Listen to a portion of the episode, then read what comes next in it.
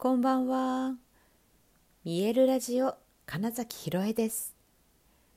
想像を超える未来。自然はいつも大きな愛で包み込み、真実を伝えてくれる。ネイチャーメッセンジャーをしております。はい、改めましてこんばんは。2023年11月27日、見えるラジオ始まりました。今日はですね、えー、自己肯定感のお話をしようかなと思いました。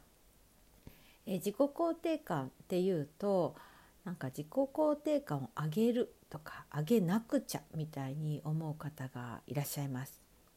えー、自己肯定ってそのうちの通りね自分を肯定するそのまんまでいいよってことなんですよ。オールオッケーってことですね。はい、ですので別に上げる必要はないわけですよね。どちらかというと元に戻すというかなんだろうな回復させるって感じかな。はい、ですので自己肯定感が低いんですよねっていうのもちょっとおかしいってことなんですよ実は。はい、低いというよりは、はい、あの足りてない感じ 元に戻してあげてっていう感じはい、だから低いって考えちゃうと上げなくちゃみたいにやっぱりなりますよね。ではないですよっていうのが自己肯定感で分かりやすくあの頑張ろうとか思っちゃうんですねまたそれに。自己肯定感を上げるために頑張るってすごいおかしな行為で実を言うと。むむしろ何もしてない自分でもいいんだよっていうことだったりするんです。で、えーと、昨日も話したようにそのね成果を出すこととか、ね、結果が大事みたいなこととかそういうことを本当に抜きにして今この瞬間の自分っていうのがそれでいいんだよになっててほしいんですよね。はい、でだからといってそうだなまずはそのうーん自分のなんだろうなうーん今出てこない言葉があそう。なんか小さな成功体験を積みましょうみたいなことを言ったりする人もいますよね。その自己肯定感を上げるために。だそもそも自己肯定感を上げるもんじゃなくて。うん、だからその足りない要は上げなくちゃと言っている時点でその今の自分っていうのを否定していることから始まっちゃうんです。自己否定が入っちゃってるんですよね。なのでまずあそうじゃないんだ自己肯定感回復させるんだっていうかただ元に戻るだけなんだってまず思ってほしいんですね。であのその小さな成功体験を積まなくちゃ、えー、つまりその成功をしていないと自分は、うん、その自分の存在価値がないってしているということの時点でもうその考え方がおかしいからいいんですいいんです本当に成功も失敗も何もなくって今本当の意味であなたが生きていて今幸せをその場で感じていてっていうことなんですよ。それで OK ですよっていうね。はい、でそのね成功体験を積むっていうことにこだわり始めてしまうと例えばちょっと本当にうまくいって「えよかった」って言って「できるじゃんやればできるじゃん」ってなってた時にもしそこで何かしら失敗が起きた時にやっぱりダメじゃんって言ってむしろむしろ悪い方向に行く可能性ってありますよね。はい、でしかもそのなんか小さな成功体験みたいな時に、えー、と何かを身につけなきゃって思っちゃう場合もあるんですよ。例えば、えー、そうだな語学力とか、うん、語ができるようになったら自己肯定感が上がるに違いないみたいになっちゃうんですよね。全然そういうことじゃなくてだってそうすると英語ができできないと思う場面だったりなかなか、えーと、語学がうまくならないってなったら永遠に自己肯定感が取り戻せないわけですよね。うん、そいいよって言ってあげられないわけじゃないですか自分に。なんでなかなか英語ができないんだろうとかってなっちゃうでしょ？だからいいんです、ね、あ私の話で言うとね私高校の時の数学本当にね、えー、苦手だし全然できなくて、えー、他の科目はまあまあまあまあ平均点かそれ以上ぐらいだったけど数学だけ2とかついてました。どんだけって話。しかもあの再再再追試みたいなの受けたことがあって。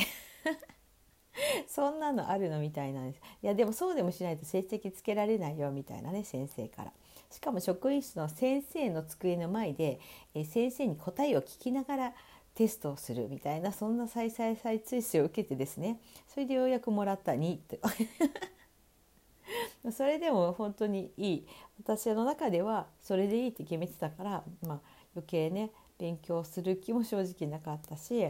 うん、できるようになってない自分でもそれでいいよってしてたわけです。まあ、例えばそういう話です。だから皆さんの中で何かできないことがあってそれをできるようにならなくちゃって思いすぎて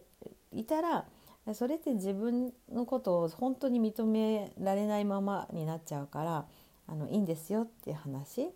そしてその自己肯定感回復させる元に戻すっていう意味ではあとねえー、とそうだな、こうそれやっちゃやっちゃいがちだよねみたいな、うん、ことで言うと他にそうだな。ああの自分のことを好きだと思いましょうみたいなこととか。はい。あさっきのねちょっと今その話で思い出したのがそうこういうことを言っていてあなるほどなって思ったことを急に思い出したんですけどその何かスキルを身につけるっていう意味合いで言うと,、えーと、それは自己効力感っていうらしいんですね。私もその言葉はあんまり知らなくてそれをふと耳にしてへえって思ったんですけど効力あのだから本当スキル魔法とかのねあのゲームとかでもなんか効力とか出てくるじゃないですかそれと本当同じ意味で自己効力感だから何かができるっていうことによって、えーと、でもそれは自己肯定感とは違うわけですよ。はい、だから自己効力感って例えばそのなんかアクセルのイメージです。はいえー、進むで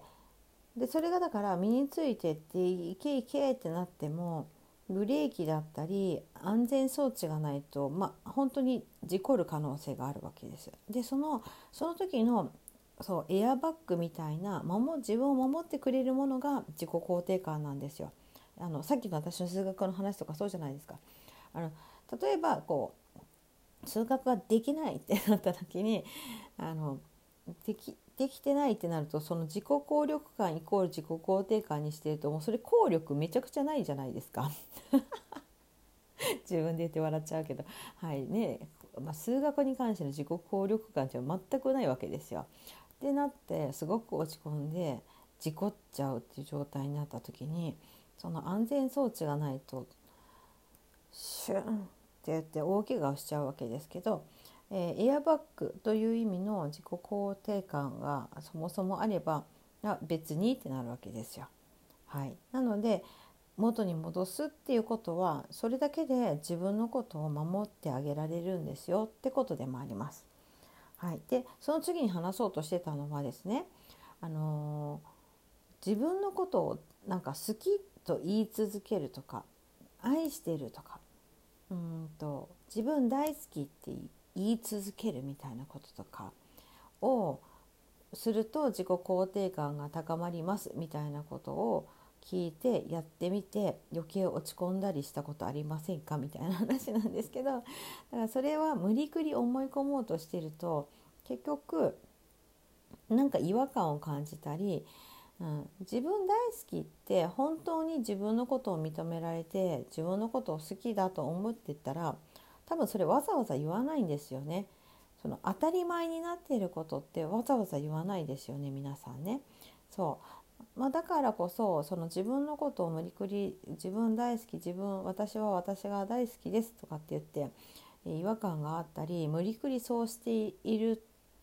いても結局それって自己肯定感とちょっとかけ離れちゃうわけですよね。なのでいいんです。あの自己肯定感がちゃんと回復すると自然と自分のことが好きになれて自分を信じられてそしたらわざわざそんなこと言わないんですね本当に当たり前だから。なのであのそうそうそうそう自己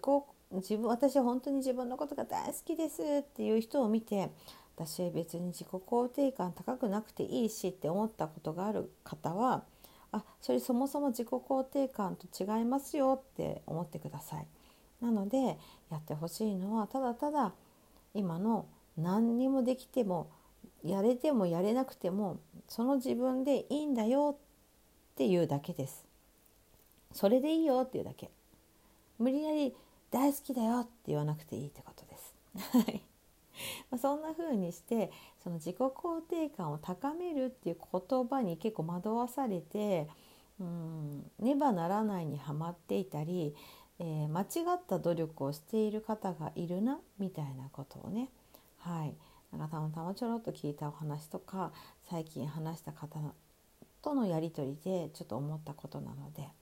はい、自分の価値というものはそもそもある。何もしなくてもある。そこを取り戻すだけ。ね。っていうことで今日はちょっと自己肯定感っていうことについてお話ししてみました。はいということで本日もご視聴くださりありがとうございました。2023年11月27日見えるラジオ金崎ひろえでした。おやすみなさい。